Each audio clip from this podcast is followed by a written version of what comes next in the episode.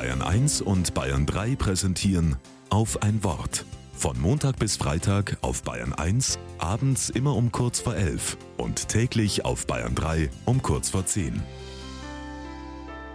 Mit Susanne Bauer. Es wird Februar.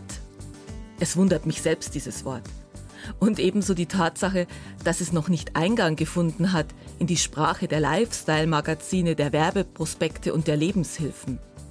Schließlich hat der kürzeste Monat unseres Jahreszyklus dieses Tunwort als Namensgeber. Lateinisch Februare heißt reinigen. Das Hauptwort von der Fastenzeit hört sich nach Verzicht und Einschränkung an. Und der moderne Mensch denkt dabei auch an Body Mass Index und Detox-Maßnahmen. Was tun wir hingegen, wenn wir reinigen?